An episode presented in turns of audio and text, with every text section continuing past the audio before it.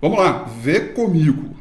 Sexta-feira, último dia útil do mês, fechamento das carteiras, formação da Petax, véspera de feriado de finados que vai acontecer na próxima segunda-feira, véspera também das eleições americanas, tudo para deixar o investidor ainda mais preocupado, além das notícias todas que a gente viu nos últimos dias a respeito dos lockdowns, de fechar as economias e o quanto isso poderia atrasar o ritmo de atividade econômica.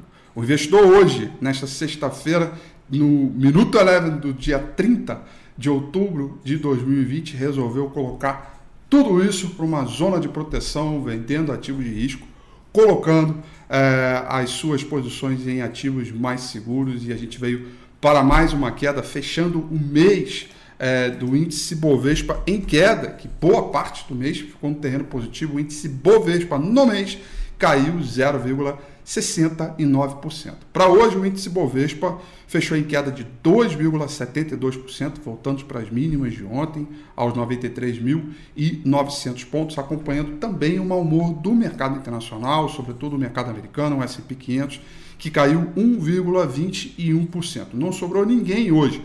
Índice mercado emergente caiu 1,13%. Petróleo que diminuiu um pouco a queda, queda de 0,5%, mas ainda assim foi para o terreno negativo.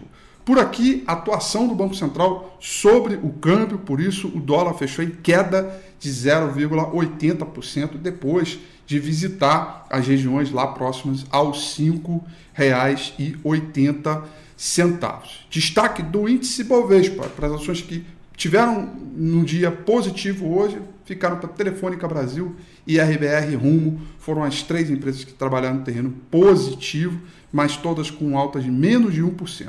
Já no campo negativo, a maior queda do índice Bovespa ficaram para as ações da B2W, que caíram 8,97%.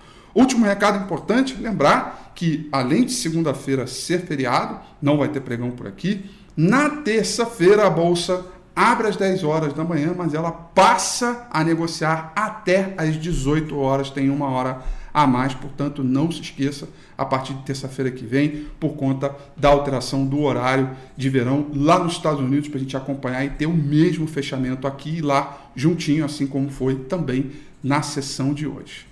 O Minuto Eleven fica por aqui. Desejo a vocês um excelente final de semana, bom feriado. Não se esqueça que o próximo próxima segunda-feira vai ter domingo com a FI, 9 horas da noite, véspera das eleições e com o mercado americano aberto. Na segunda-feira a gente vai poder entender toda essa dinâmica do que aconteceu e, claro, se preparar para a semana que certamente vai reservar ainda mais volatilidade por conta das eleições. O investidor hoje resolveu recuar, buscar proteção. O que vai ser para a próxima semana eu respondo no próximo domingo com a FIM, segunda-feira, 9 horas da noite. Um grande abraço, tudo de bom e até lá. Tchau.